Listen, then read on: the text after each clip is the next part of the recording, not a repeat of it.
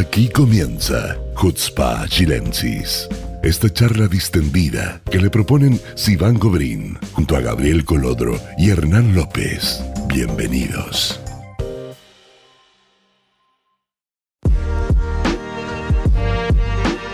Hola amigos, ¿cómo están? Muy buena semana, muy bienvenidos. Esto es Hutzpa Chilensis, un nuevo capítulo de su podcast. ¿Cómo están, Gabriel, Hernán? Eh, tuvimos una semana agitada y la vamos a comentar. ¿Cómo están de salud después de esta semana agitada? Mira, yo la verdad estoy bien contento porque Estoy estaba bien mirando cagado. fotos. No, no, estaba contento, estaba viendo una foto. Mi hijo viajó ayer, fue con eh, ¿Verdad? de ¿Verdad? Costa Rica. Estaba mirando las primeras fotos, así que bien, todo muy bonito allá, lo están pasando bien y eso me pone muy contento. Qué Él bueno. está, él más contento en que tú. el mundo. Él probablemente está. Gabriel, Yo, está bueno, muy callado. no estoy muy callado. Yo los noto un poquito apagados ustedes. ¿ah? Como que tenemos un capítulo está como, media- como que la Sí. pillamos durmiendo. Sí, Estoy, no, les quiero decir que estoy envuelta, o estrené la frazada de invierno de la abuelita, que la uso todos los inviernos, y estoy envuelta en eso ahora, debo confesarlo. Es que está medio heladito, ya está con 13 grados. Esta es la hora que está invitando a irse a dormir. Sí, la verdad que yo he tenido, he tenido una semana movidita, eh, se acerca Hanukkah y hay mucho, mucho para hacer, así ¿Cuándo que empieza el, cuál es el primer- el- la el vez? domingo, el domingo, el El domingo en la noche, es la- sí, es la primera vela. Ya, Yo creo que Yo- Hanukkah es de mis fiestas favoritas. ¿cierto? Es como una fiesta Sí. bacana, me gusta mucho. Sí. Mientras haya Sufganiot, va a seguir siendo. Puta, que he comido todos los días, estoy volviendo al trabajo y paso y me compro una sufragania. Yo no comió ni una todavía, ni Yo, una. tam- yo tampoco. Yo tampoco. Sufganiot este año. Todavía. Mentiroso, me- mentiroso, porque me dijiste que en el canal donde estáis trabajando. Ah, prepararon sí, pero sus fue Ah, Pero ya. es que no, cu- no cuentan porque fue hace un mes. Entonces es como. es Una como previa. el- claro, pues es co- es como, no sé, pues, como comerte el, el, el pastel, el pan de Pascua en, en En mayo, noviembre. ¿cachai? No, ya. No, no Yo les quiero decir que recibí un cupón del banco amigo que puedo eh, canjearlo por cuatro sufganiot de roladín, eh, las que quiera, de las que son bien cachañosas, por 10 shekels cada una. Pero Así que- a 10 shekels debe ser, de- del roladín debe ir con un, un centímetro de diámetro. No, pues porque son las que de roladín, pero es un cupón, un cupón del banco de descuento. Ya. Yo Así que que, voy a llevar. regalado. No, pero por 10 shekels esas en verdad salen el doble, así que voy a llevar a los niños, voy a llevar a los niños el domingo a que se elijan al- algunas así bien producidas. Me parece.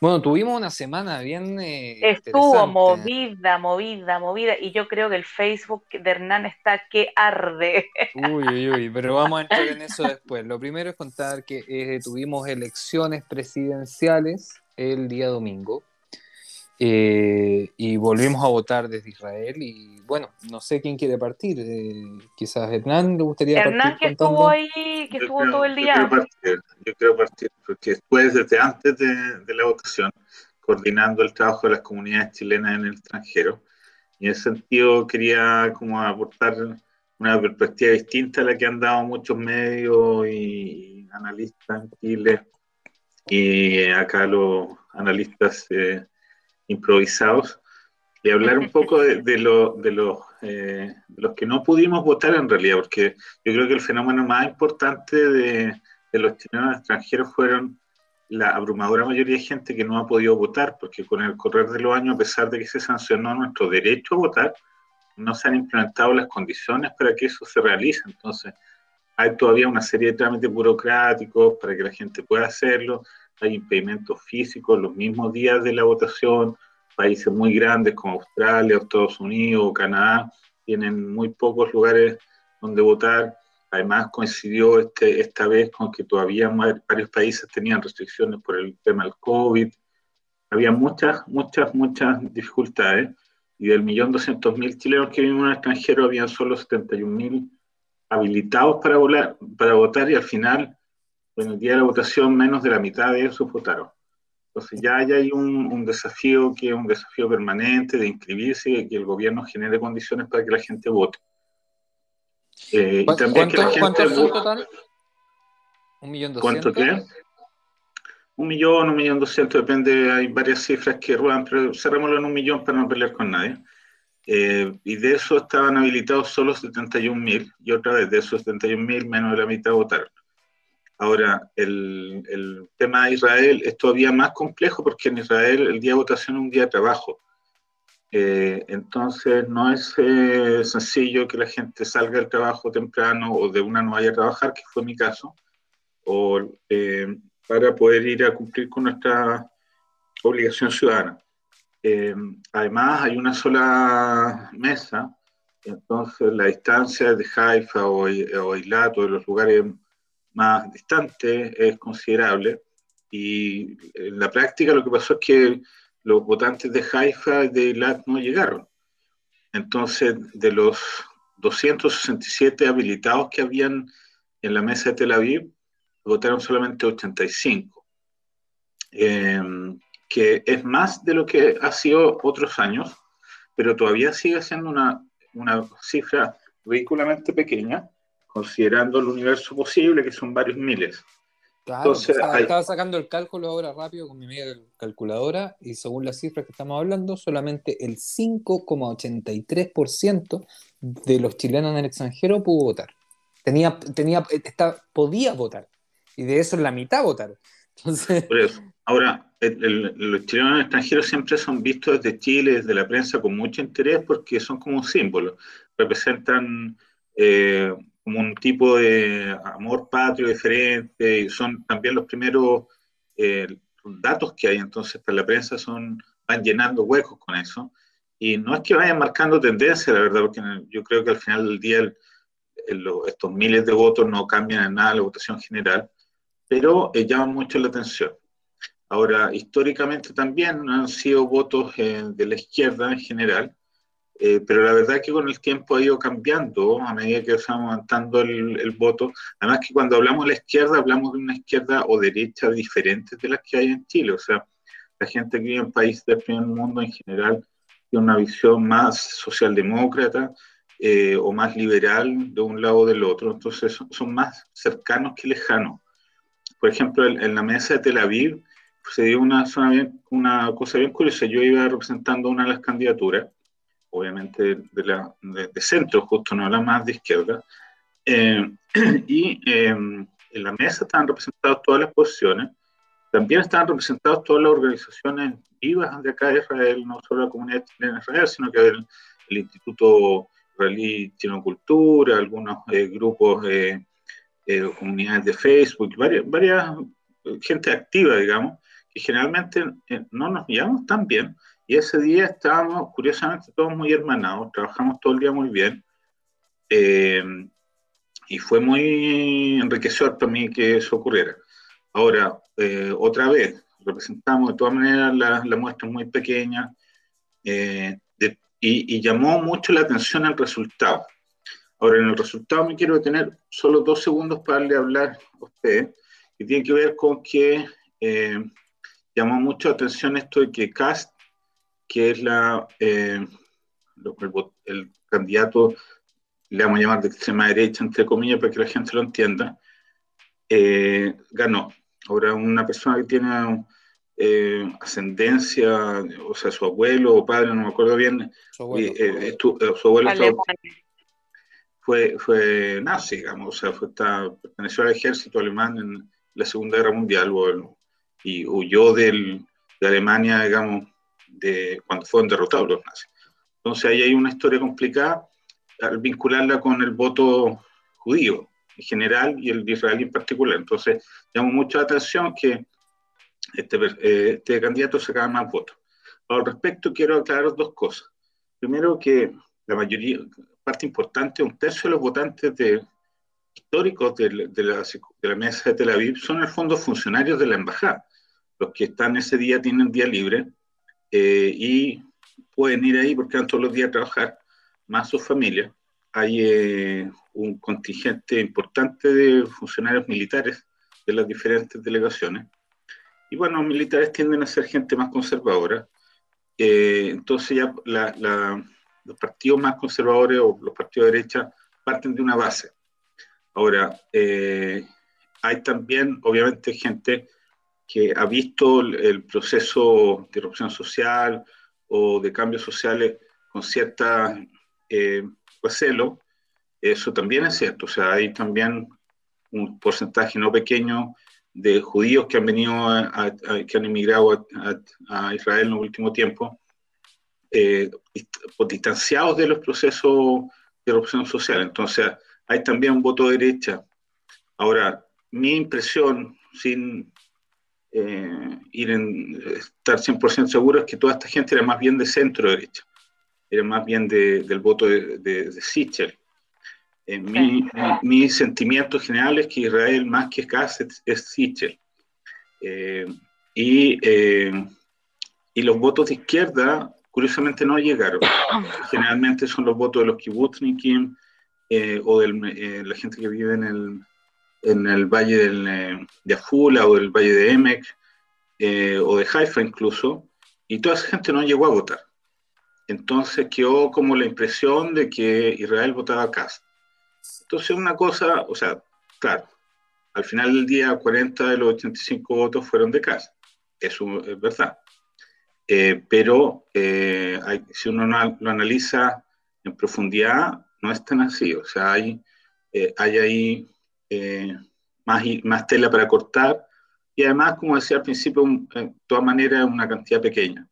Entonces, eh, yo sé que ha sido utilizado por unos y por otros para apoyar o denostar y creo que es válido explicar que esta cosa tiene significados o lecturas varias. Eso. Bueno, a mí me pasó que yo, un minuto, me pasó que hablé con amigos, qué sé yo, que venían a votar y en verdad la gente quería votar por Sichel, pero sentía que era como un voto perdido, entonces votaban por Cast. Eso le pasó a mucha gente. Claro, es que está el contexto, digamos, eh, mediático que afectó mucho los resultados de las encuestas en los últimos, en los últimos meses. Eh, que le daba más posibilidades a Cast y bueno, prácticamente Sichel dos semanas antes de las elecciones no, no, no existía. Eh, el último debate lo ayudó un poquito a levantar su imagen, pero no lo suficiente como para levantar su, su imagen y levantar votos. Entonces se generó este fenómeno en que eh, la, la, la, última opción, digamos, y sobre todo cuando estamos hablando de que en, el, en, la cartola tenemos nombres como Gabriel Boric, que era el segundo, era el segundo candidato más fuerte, eh, y toda su agenda anti-israelí, que claramente afecta en el voto. Y eh, bueno, yo también tuve, estuve ahí, estuve cubriendo prensa, y eh, me tocó hablar con varias personas. En el fondo, la sensación era tratar de evitar a Boric de cualquier forma y la opción más segura para hacerlo era votar Cast, para alguien que no tiene algún conflicto ideológico con hacerlo.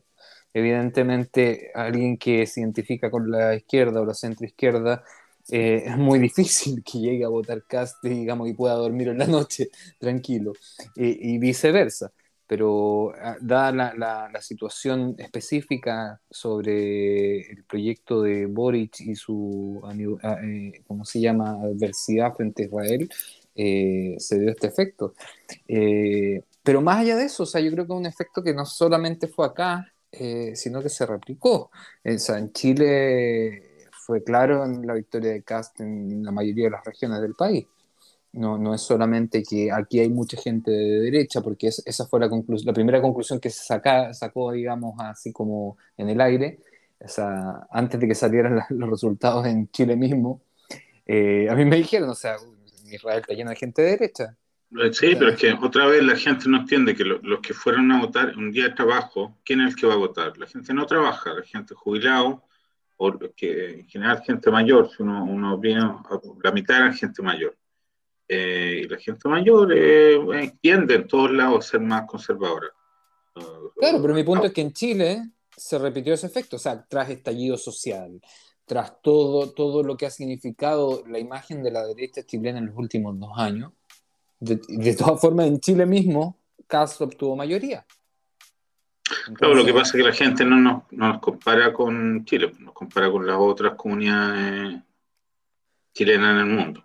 Claro, y, y, y no, leen el, no, leen las aprehensiones específicas que tenemos nosotros frente a, a, la candidatura de Boric, por ejemplo. Bueno, justamente lo, hoy día, bueno, hay una persona que yo sigo en Facebook que cuando dicen mantén a tus enemigos cerca, hay una personita que tengo ahí en Facebook que, que, la tengo ahí, leo todo lo que escribe, eh, no es santo de mi devoción, y ya varias veces le he dicho cosas con respecto a su posición de, de votar por Boric, y justo hoy día, justo, justo vi un, eh, un post de, de, esta persona eh, hablando de, la, de todo este tema, entonces, persona supuestamente judía, eh, que dice, sí, porque Boric dicen que es antisemita y bla, bla, bla. Así escribió, y bla, bla, bla.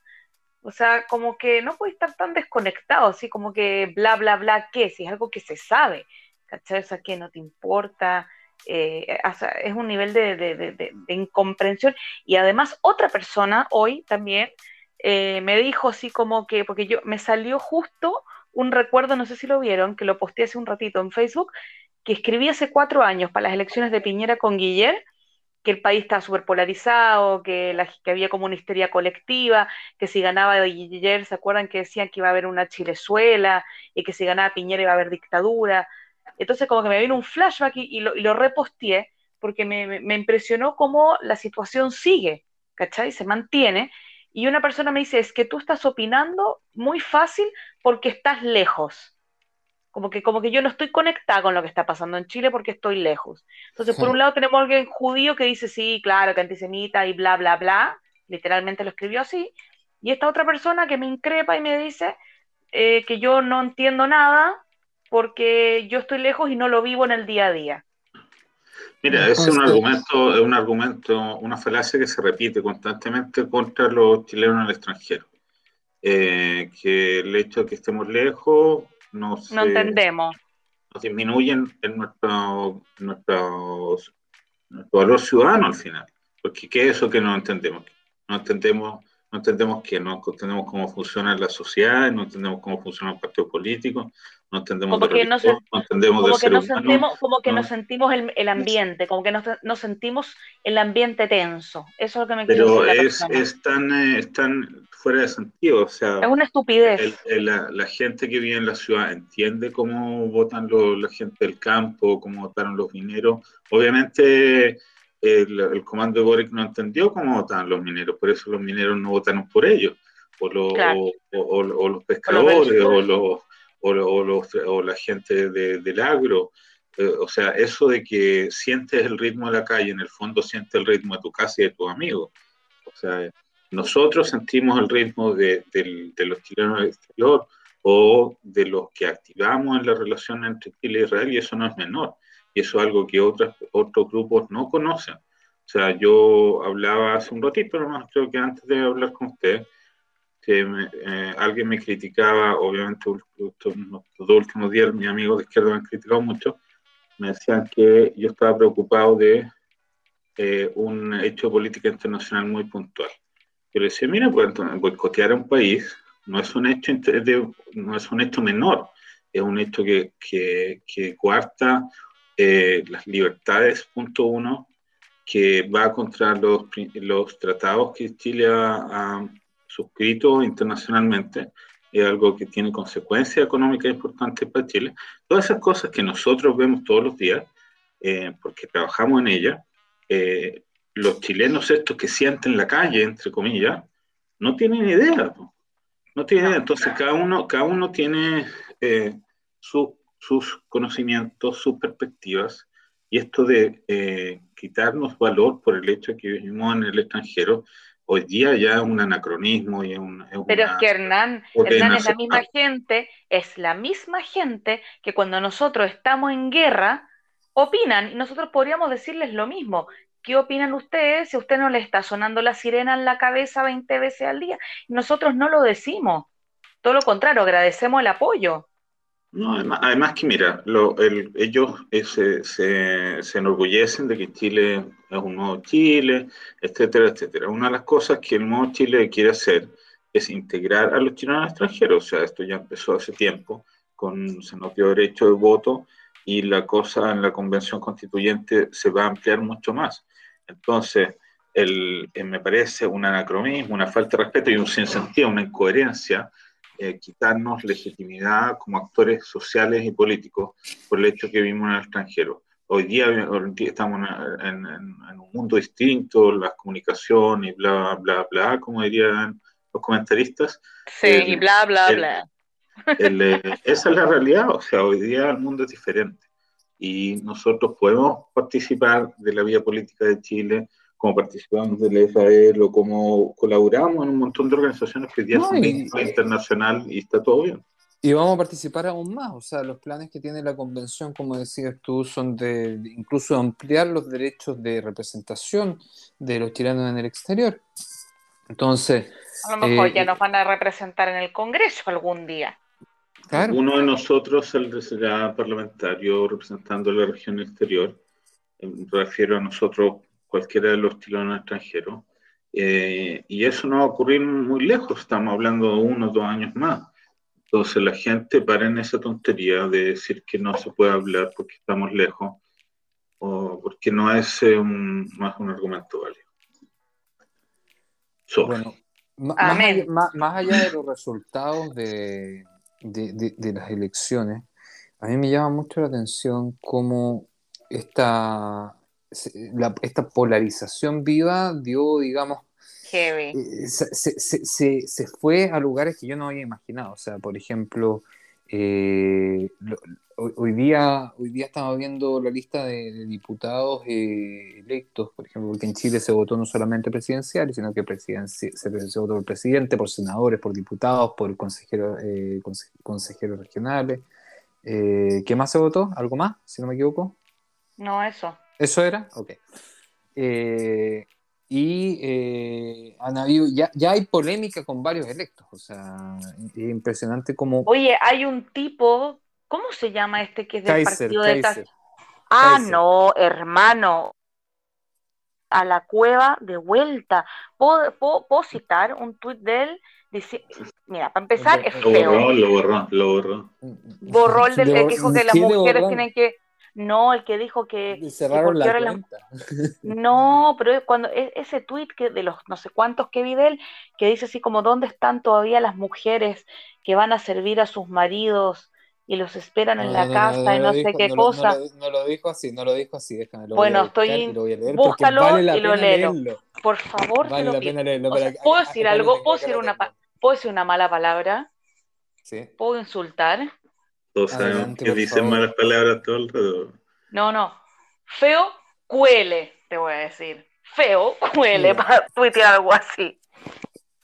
Mira, hay, ciertas cosas. El, diputado se llama Johannes Kaiser.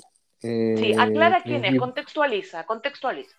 Mira, eh, lo que ha pasado es que es un fenómeno un fenómeno súper importante que está relacionado con lo que yo creo que quiero que toquemos después de esto, que es eh, que el hermano de Axel Kaiser eh, Johannes es el hermano de Axel Kaiser. Sí, no sabía que era el hermano. Pero el fenómeno es que durante el estallido social, obviamente, em, comenzó la profundización de la polarización, podríamos decirlo así, y se, usó, se usaron las redes sociales como una herramienta eh, muy, muy potente. Eh, y empezaron a abrirse canales de YouTube, eh, tanto de derecha como de izquierda, y nacieron estos comentaristas de derecha que tienen varios canales de YouTube y se fueron haciendo populares hasta el punto en que hoy día uno de esos, digamos, tipos que simplemente se abrió una cuenta de YouTube y empezó a hablar a la cámara, es diputado.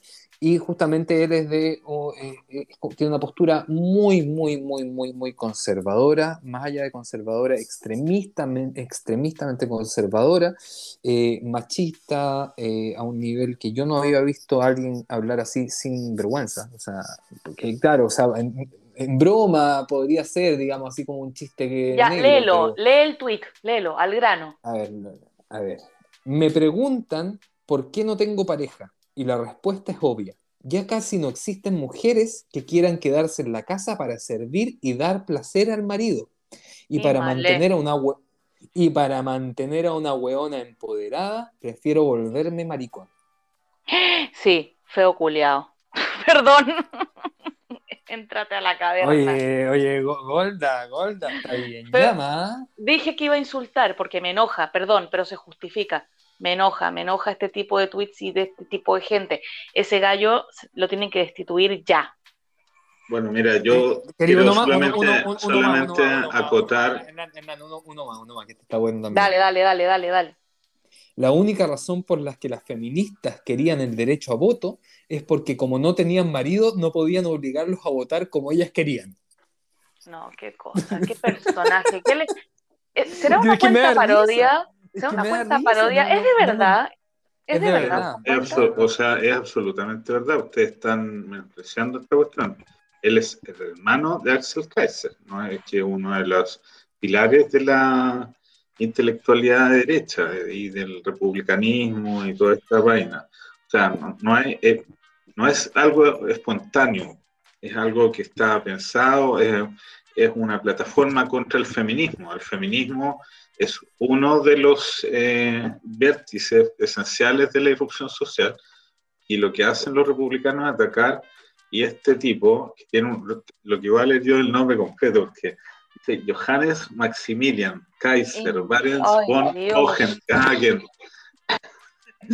Este muchacho que efectivamente lo sacaron de una película de terror, eh, no es una cosa que salió del aire. O sea, no, no seamos inocentes.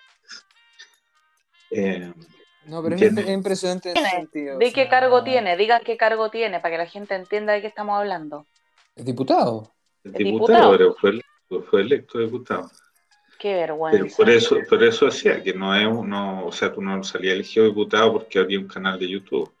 Hoy te imaginé una pelea entre él y la Pamela Giles. Bueno, eh, no, no, no, no sé si estoy tan seguro, tan, tan en- de, de acuerdo contigo, Hernán. O sea, ese es el otro punto que quería tocar. Que hay un candidato, un candidato que sacó el tercer lugar eh, en mayoría de votos y el tipo no pisó Chile en toda la campaña, hizo campaña por YouTube. Sí, pero no. ¿Qué está hablando de, París? ¿sí ¿Estáis hablando? Franco Parisi hizo pero campaña son cosas por que internet. No. A ver, pero no, no, no es el nuestro tema hoy día, de tecnología en la campaña, ¿o sí? Eso es otro tema, lo dejamos para Perdón. otro podcast. Si es que me interesa saber cuánto, sa- cuánto sacó este tipo, 5,83%. Sacó más votos que, por ejemplo, Emilia Schneider. Mm. Ella, ella es judía, ¿no? Ella, creo que sí. Ella es la primera diputada trans, pero te creo que es judía. mira, ahí es como un tema porque ella no se define a sí misma como judía. Eh, sin embargo, se formó en el Ashomer hasta ir políticamente y obviamente está vinculada a Israel y etcétera, etcétera. Pero así como si tú le preguntas si es judía, al parecer, porque le pregunté yo una vez a alguien cercano a ella, eh, no es judía. A tu pregunta si es judía, no es judía. Ok. No, tuve la esperanza de tener a alguien No, lo que pasa es que en está vinculado, o sea, alguien que creció en el Shomer Atzair, que conoce las fiestas, que obviamente viene de una familia judía, etcétera, etcétera, pero a la pregunta, el- al- al- la pregunta es si es o no es, yo creo que su, su libertad, digamos, eh, de elección la, la canalizó por este no soy judío. Entiendo. Bueno, Bueno, chicos, seguimos. Yo creo que es hora de que vayamos un poquito más a, a los temas Yo más, quiero hablar, yo eh, quiero hablar del Facebook de Hernán. Yo quiero hablar hablar de del correo. Facebook de Hernán, Espérate. por favor. Ni un problema, pero vamos a hablar de corrido, ¿no? Hay- Sí, sí, vamos a hablar de corrido. Hoy día, amigos, no se hagan el tecito, no hay tiempo. Tenemos Ya. muchas cosas para discutir. Bueno, Lo toman entonces, después.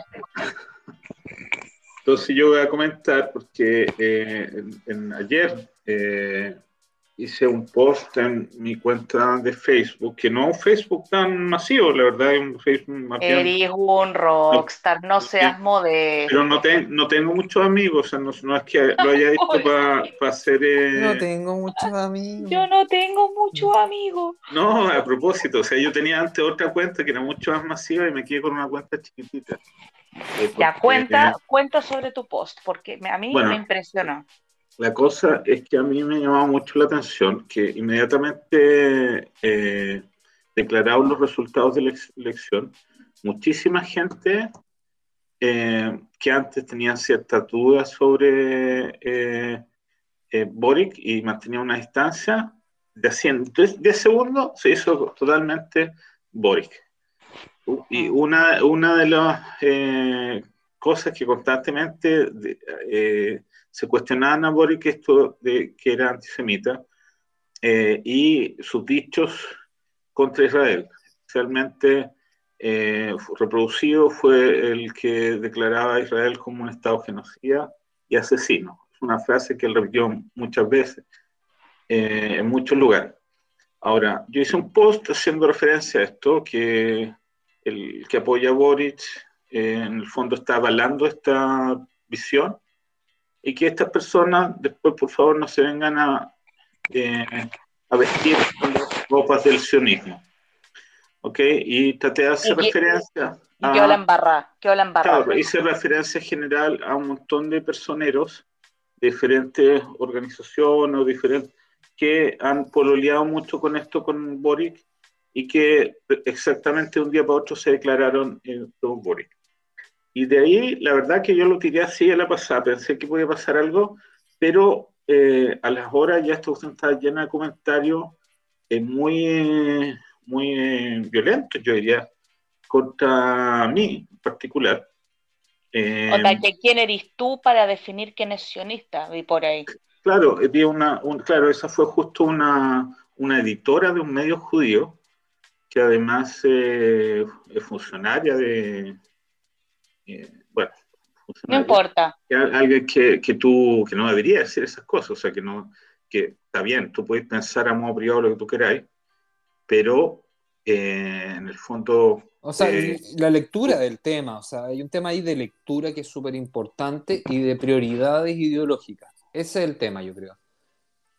La lectura del mapa político. Mira, yo me acuerdo súper bien cuando tú contaste la historia que he contado cuatro mil veces, cuando ¿La cuento, en el- ¿La cuento de nuevo? No, el- no, no, No la gracias. conté de nuevo, no la conté de nuevo. Pero escucha, Gabriel, si Boric sale presidente, tú mismo me dijiste el otro día, si Boric sale presidente, podéis darte el lujo de decir que el Oye. presidente de Chile te trató de genocida. Ya, Exactamente. pero aparte de genocida, cuando él estaba justificando su noción de genocida, él dijo que él trabajaba por los valores universales, no por el... por No, no, Chile, no dijo no eso. Dijo por no. las ideologías del mundo. Bueno, por la ideología del mundo. La idea es que hay acá, todo este, eh, los, bori- los boricos, le vamos a poner, Los Eh, boricos. ellos, eh, ante esta disyuntiva entre eh, su identidad judía o su, o su eh, identidad sionista y apoyar a Boric, ellos decían apoyar a Boric porque él representa valores universales. Eh, de hecho, uno de los chicos me dijo a mí que yo era una persona egoísta porque en el fondo estaba privilegiando una perspectiva particular en vez de la general.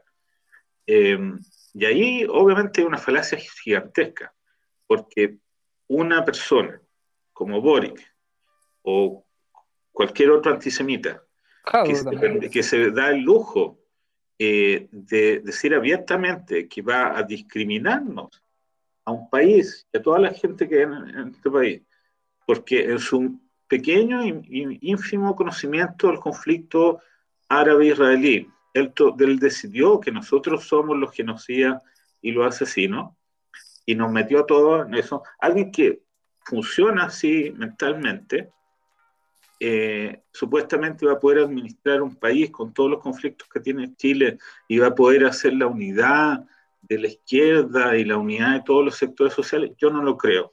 Entonces, cuando yo, yo hablo que este eh, antisemita a mí personal no me convence, no es que no me convenza solo porque sea antisemita, sino porque eso demuestra que tras eso hay un montón de falencias muy grandes, sin entrar en los temas del, del, del programa y todo lo demás.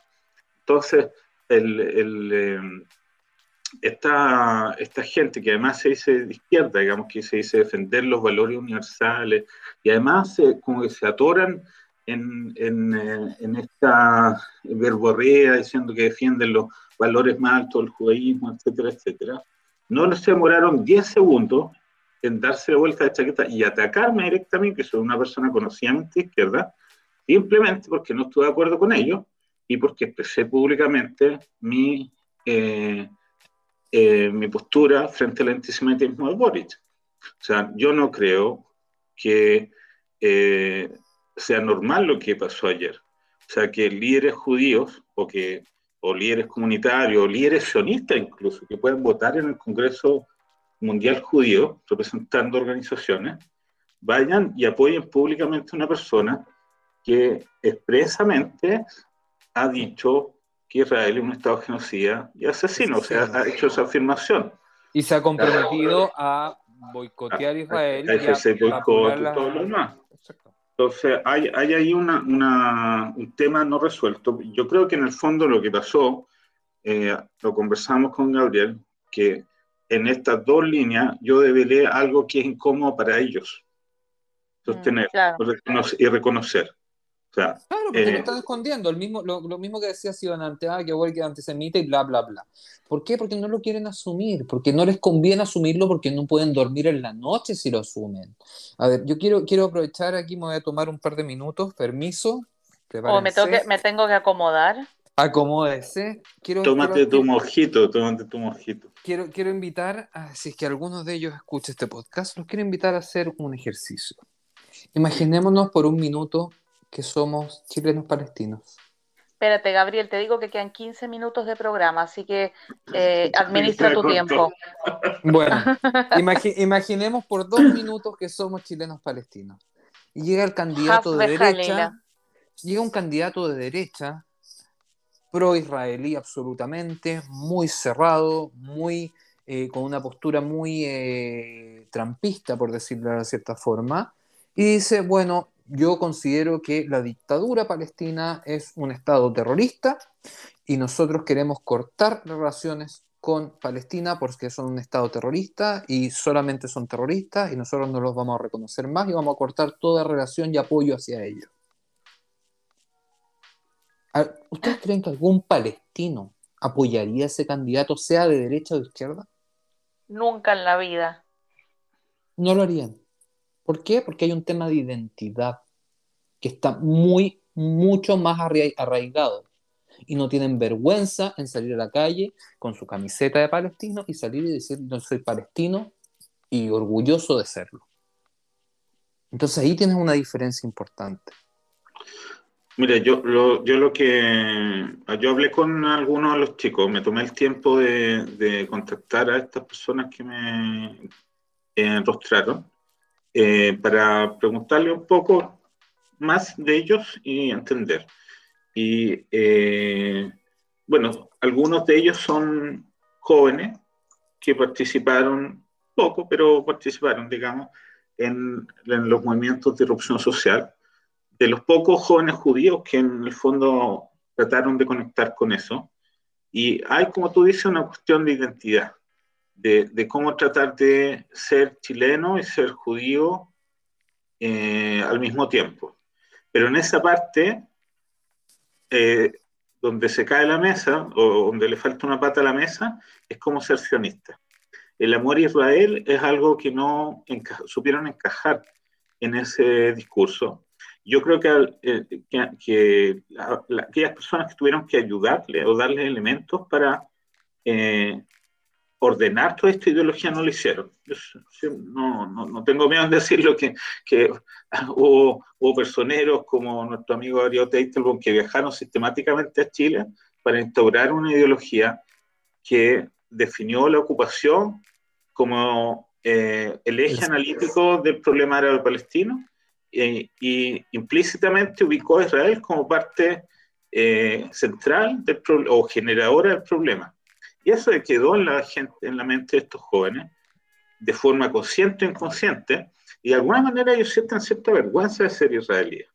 Entonces prefieren ser humanistas o al estilo Thomas Hirsch, el ¿Thomas se llama? Hirsch. Sí, sí, el, el, diputado que, que hablan de este humanismo grandilocuente eh, y eh, esconder un poco este, su vínculo con Israel. O sea, el vínculo con Israel es un vínculo que le avergüenza. Y ese es algo que ha pasado eh, durante años y que la irrupción social hizo más fuerte porque Israel estaba lejos de eso y lo palestino era más preponderante. Y en el fondo, si tú querías ser parte de esa cuestión, de alguna manera tenías que esconder eso. Y, y, hoy día ser parte de Boris significa esconder tu vínculo con Israel. Claro, y, sobre, sobre todo que hay, hay influencia de, gente, voy a decir, inspirada en partidos políticos israelíes, porque de, representación no tienen nada, eh, inspirada en partidos políticos israelíes de izquierda, que no han sabido o no han tenido interés en mostrar, digamos, este nuevo gobierno. Aquí, por ejemplo, la, imagen, lo, lo, hablamos algunos programas atrás, la imagen que todavía se tiene en el mundo, por lo menos en Latinoamérica, de Israel es el gobierno de Netanyahu aún. Y esa no es la realidad. Hoy día tiene claro. Meretz, Abodá y un partido árabe musulmán como RAM en la coalición de gobierno. O sea, si yo fuese un judío de izquierda progresista viviendo en Chile y, y orgulloso de ser sionista, y tengo en Israel por primera vez en 12 años al partido, a los dos partidos de izquierda israelíes en el gobierno haciendo cosas, levantando un, un, sistema que no existía antes, un gobierno de unidad, etcétera, etcétera, etcétera. O sea, por lo menos un mínimo interés en levantar el tema y decir, hey, Israel ya no es el mismo de hace un año atrás. El gobierno de Israel no es el mismo de hace un año atrás. No son las mismas personas y no son las mismas decisiones las que se están tomando. Pero no ha habido interés y no ha existido eso. ¿Por qué? Por lo mismo, porque la vergüenza llegó, la vergüenza llegó al nivel en que ni siquiera quieren hablar del tema. No, no, no lo hablan las instituciones cuando, cuando las estrategias de marketing también eh, no, no, no, colaboraron, digamos, cuando se producieron conflictos en el fondo de la comunidad se retrotrayó sobre sí mismo, se refundó en su chilenidad y se distanció, dejó un poco la embajada de lado. Son cosas, son todo tipo de decisiones eh, culturales, políticas, religiosas que se van, se van haciendo. O sea, lo comentamos hace unos, unos, eh, unos episodios atrás, cuando se produjo esta manifestación a favor de Israel, que, no fue, que fue muy poca gente. Entonces tú ves, los jóvenes ven esto, eh, y, y, y, esto es lo que va pasando al final, o sea, son, son unas generaciones de chicos que son inteligentes, no son chicos tontos, y son, son tipos motivados, o sea, les importa lo social, pero que en esa carencia de, de marco, de, de, contexto ideológico, no saben ordenar su sionismo y simplemente lo sacan de, de, su esquema. Y dicen, bueno, hoy día yo voy a votar por Boric, aunque sea antisemita, porque esto es más importante para Chile. Y además de eso, le agregan la mitología de que vamos a luchar con el, contra el fascismo, que también es una, una caricatura innecesaria. Claro, pues hay y, sandinistas imaginarios. Claro, o sea, claro, mira, podemos, obviamente en el programa de casta hay cosas que son cuestionables, o en su vía, o todo, lo que tú quieras, pero hay personeros del Partido Comunista, como tú bien mencionaste, que, han, que defienden cosas que son indefendibles eh, sistemas totalitarios que son ah, antiestéticos hoy día y son, son parte de la coalición del Frente Amplio, o gente dentro del mismo Frente Amplio se ha, se ha comportado de forma cuestionable, eh, pero es, con, e, es, con eso ellos convienen perfectamente. Pero a, a, al, a la, el la, la crítica. La crítica, la crítica al Estado de Israel o a las personas que apoyan el Estado de Israel, es, eh, no tiene piedad. Y, y e incluso, eh, yo me atrevería a decir, malintencionada, porque siempre se dice, bueno, eh, Kass visitó Israel, un amigo de Israel. Ok, sí, visitó Israel y es efectivamente un amigo de Israel. Como han visitado muchísimas personas y visitan todos los días gente de Israel y son amigos de Israel porque cuando tú ves las cosas en Israel te das cuenta que toda la propaganda árabe es mentira Entonces, no, no es que Kass sea fascista o no fascista. En, en, su, en su visita a Israel, él visitó Israel como cualquier otra persona, vio lo que tenían que ver, sacó sus conclusiones y se fue, igual que lo han hecho muchísimos chilenos de todos los lanzamientos. Eh, y el utilizarlo esto como una herramienta para decir, oh, Israel es un país fascista porque Kass visitó y Kass lo apoya, Ay, es, ridículo. una ridiculez, y que los jóvenes o, o, o dirigentes judíos incluso utilicen esos argumentos, me parece pésimo. pésimo, Mira, pésimo, ¿sabes, pésimo. qué? ¿Sabes qué? Por, por, un lado, yo, yo puedo entender esa, ese, ese, conflicto interno, ¿cierto? De, de, de, no querer verse vinculado, sentirse vinculado a, a un candidato como Cast. Eh, es entendible 100%, pero eso no justifica, digamos, el cerrar los ojos y decir aquí no pasa nada a mí me, me, llama extremadamente la atención y se lo decía en Twitter hoy día justamente a, a, a Daniel Chernilo.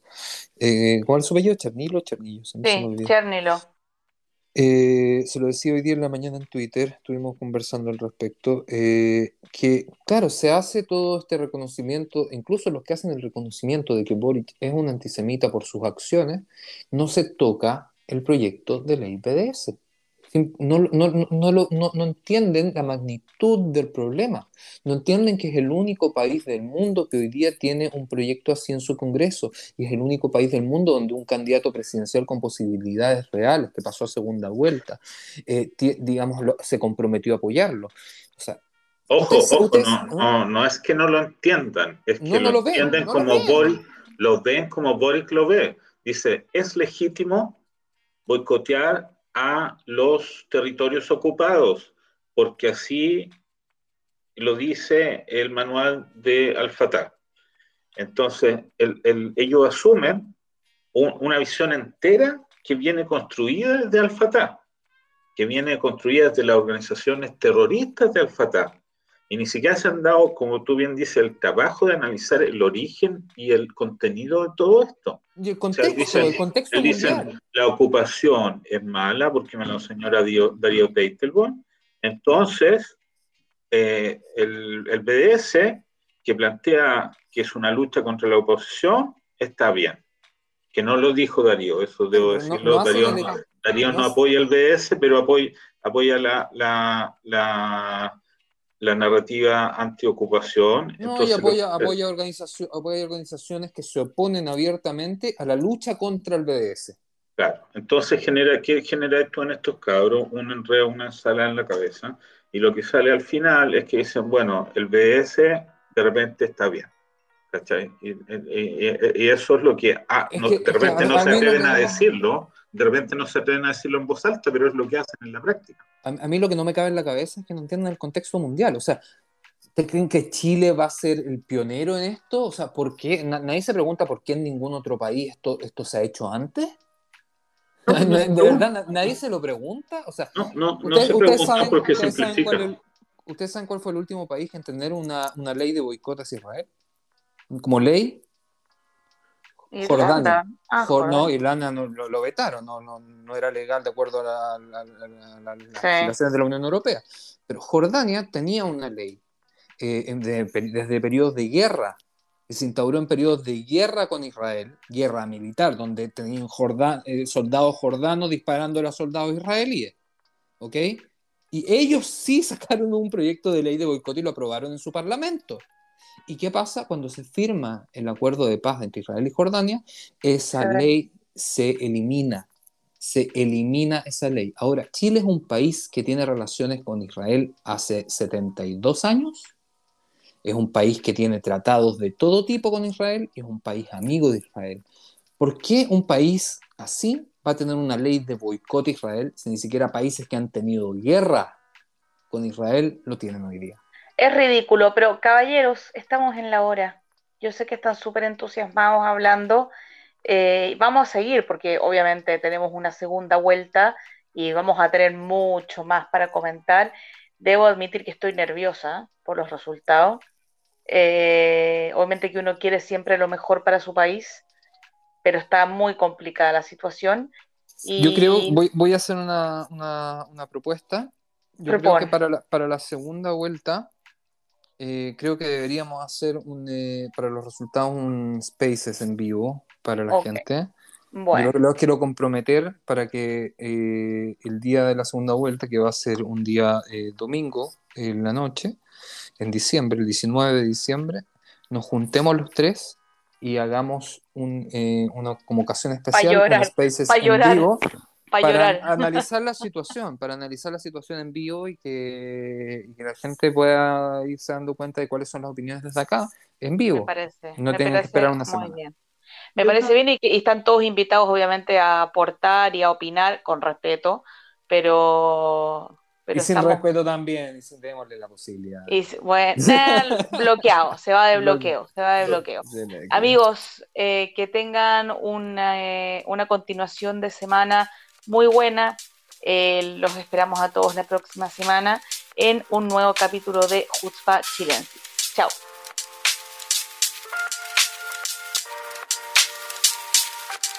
¿La pasó bien? ¿Le interesó lo abordado? Si es así, lo esperamos la semana que viene, en este mismo horario y lugar. Hutzpa Chilensis.